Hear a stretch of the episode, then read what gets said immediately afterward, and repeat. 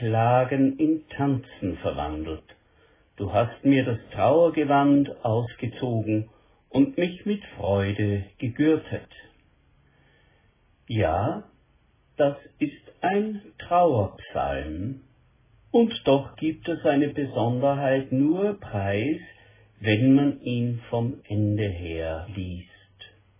Wir haben an anderer Stelle gesagt, dass es in vielen Psalmen diese Bewegung von der Klage, vom Fliehen, vom Bitten hin zur Erleichterung, zur seelischen Befreiung, zur Freude gibt. Hier ist ein ganz besonderes Beispiel, das am Ende richtig übermütig wird. Wenn wir sagen, in unserem Vers klingt das Motiv der Freude an, dann ist das viel zu wenig gesagt. In unserem Vers hebt die Freude an wie Tanzmusik.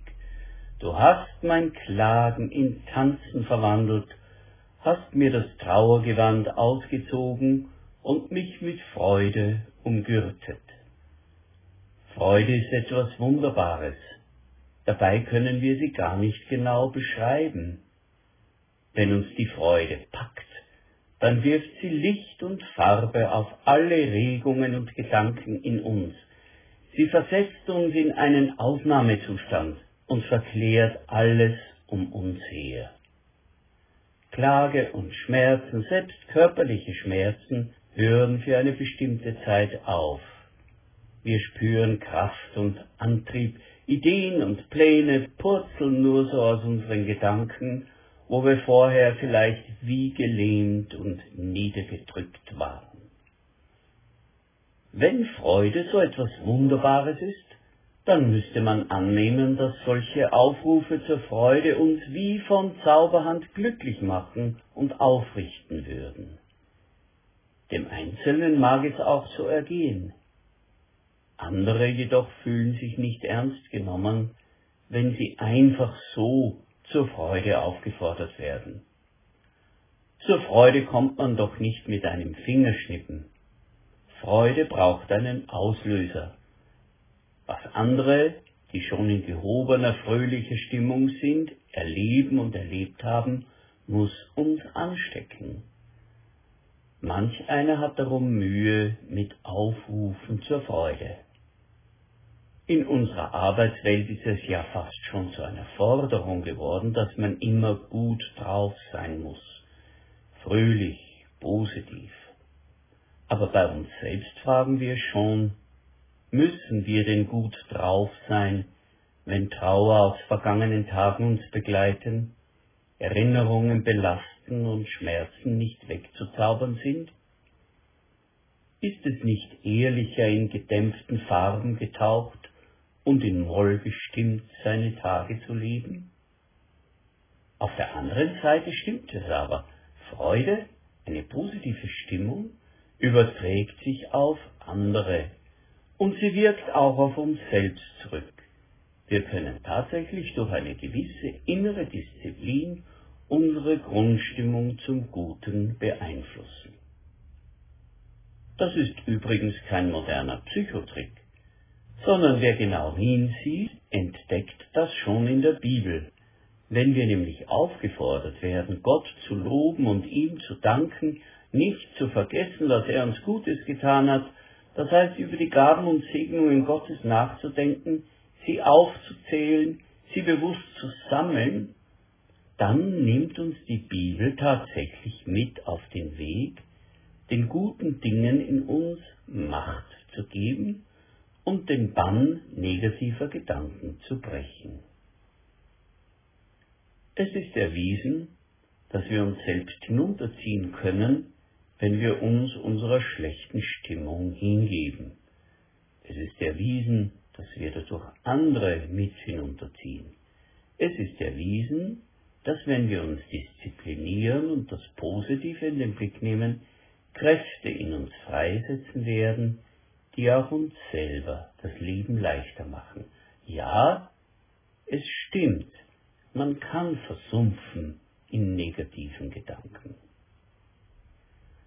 Doch erleben Menschen es als hohl, wenn sie einfach so auf fröhlich machen sollen. Was sagt eigentlich unser Psalmvers dazu? Er verordnet jedenfalls keine Freudensprünge aus dem Stand. Ein wichtiger Schlüssel ist gleich der Anfang. Du hast meine Klagen in Tanzen verwandelt. Es geht nicht um Selbstüberlistung, sondern um eine persönliche Geschichte mit Gott, die in Freude eingemündet ist. Und diese Geschichte hat durch Leid und Trauer geführt. Schauen wir uns das genauer an. Ich preise dich, Herr, denn du hast mich aus der Tiefe gezogen und lässt meine Feinde sich nicht über mich freuen. Herr, mein Gott, als ich schrie zu dir, da machtest du mich gesund. Herr, du hast mich von den Toten heraufgeholt, du hast mich am Leben erhalten, aber sie mussten in die Grube fahren. Lob singet dem Herrn, ihr seine Heiligen, und preiset seinen heiligen Namen, denn sein Zorn währet einen Augenblick und lebenslang seine Gnade. Den Abend lang währet das Weinen, aber des Morgens ist Freude. Zwischen den Zeilen erfahren wir, dass der Beter sehr krank gewesen war. Seine Feinde hatten schon darauf gelauert, dass er sterben würde. Gott hat ihn herausgerissen, ihn wieder genesen und zu Kräften kommen lassen. Aber schon in diesem ersten Teil des Psalms finden sich auch Hinweise auf Schuld. Der Beter erlebt seine Krankheit durchaus als ein Gericht Gottes. Sie hat ihn gezwungen, in sich zu gehen und über sich nachzudenken. Noch deutlicher wird der Psalmist jetzt im zweiten Abschnitt des Psalms. Ich aber sprach, als es mir gut ging, ich werde nimmermehr wanken. Denn Herr, durch dein Wohlgefallen hattest du mich auf einen hohen Felsen gestellt. Aber als du dein Antlitz verbargst, erschrak ich.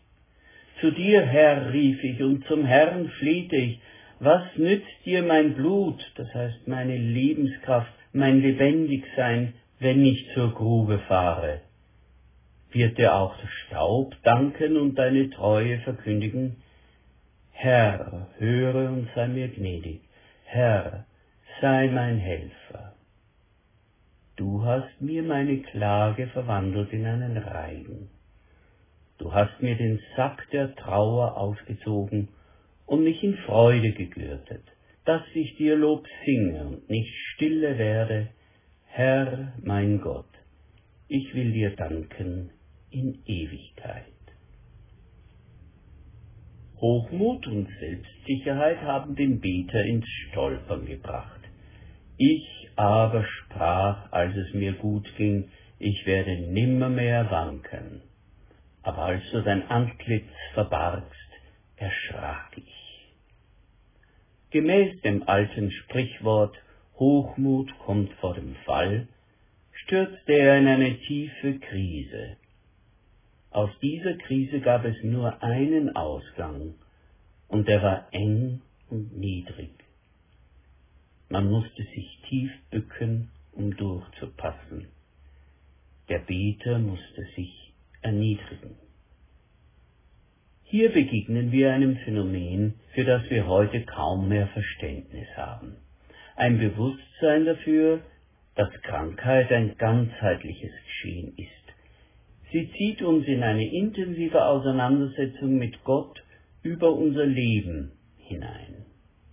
Wir heutigen wollen einfach gesund werden. Und wir tragen in uns das Gefühl, dass wir ein Anrecht darauf hätten, gesund zu sein. Wenn es einmal nicht so klappt, werden wir ungehalten mit den Ärzten, mit den Apothekern und mit Gott. Sollen wir uns nicht doch diese vergessene biblische Dimension wieder bewusst machen? Krankheit ist eine Zeit, in der Gott mit uns über unser Leben, über unsere Ziele und Leidenschaften sprechen und uns durchleuchten möchte. In diesem Psalm darf der Beter aber schon jubeln. Er ist aufgerichtet worden, nicht nur geheilt, sondern auch gereinigt und von seinen inneren Irrwegen zurückgeführt worden.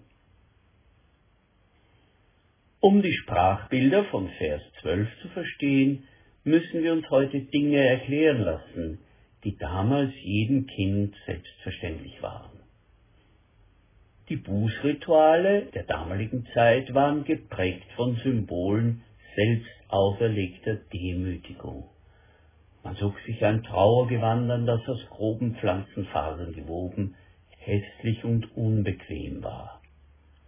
Auch bei uns kannte man in früheren Jahrhunderten solche Trauergewänder, man nannte sie Sack, vermutlich weil sie wie ein Sack aussahen, aus dem man Löcher für Kopf und Arme geschnitten hatte. Man zerriss dieses Büßer- und Trauergewand als Ausdruck des Schmerzes, klagte laut, löste den Gürtel, so dass man kaum gehen, sich nur dahinschleppen konnte, langsam, um dabei nicht über das lose Gewand stolpern. Man schlug sich auf den Kopf, streute Asche in die Haare und klagte laut. Auf diesem Hintergrund leuchten die Farben der Sprachbilder umso heller. Du hast mir meine Klage verwandelt in einen Reigen, in einen Reigentanz, in eine Musik, die zum Tanz aufspielt. Du hast mir den Sack der Trauer ausgezogen und mich mit Freude gegürtet.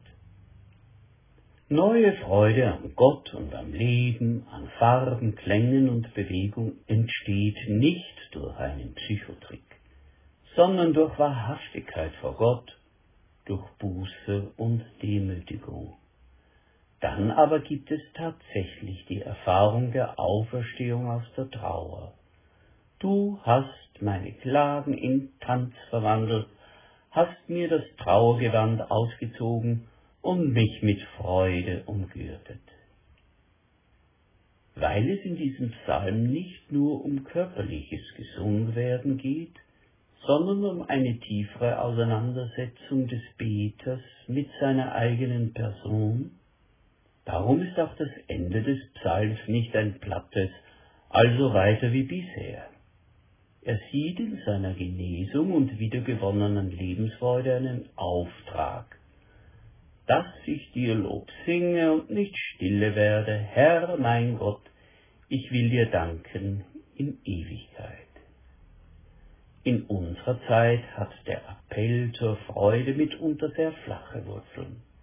Selten lässt der Alltag Raum zur Besinnung und ehrlichen Auseinandersetzung mit dem eigenen Leben, mit den Schattenseiten der eigenen Existenz, den unbewältigten Ängsten, der Bitterkeit und der Schuld.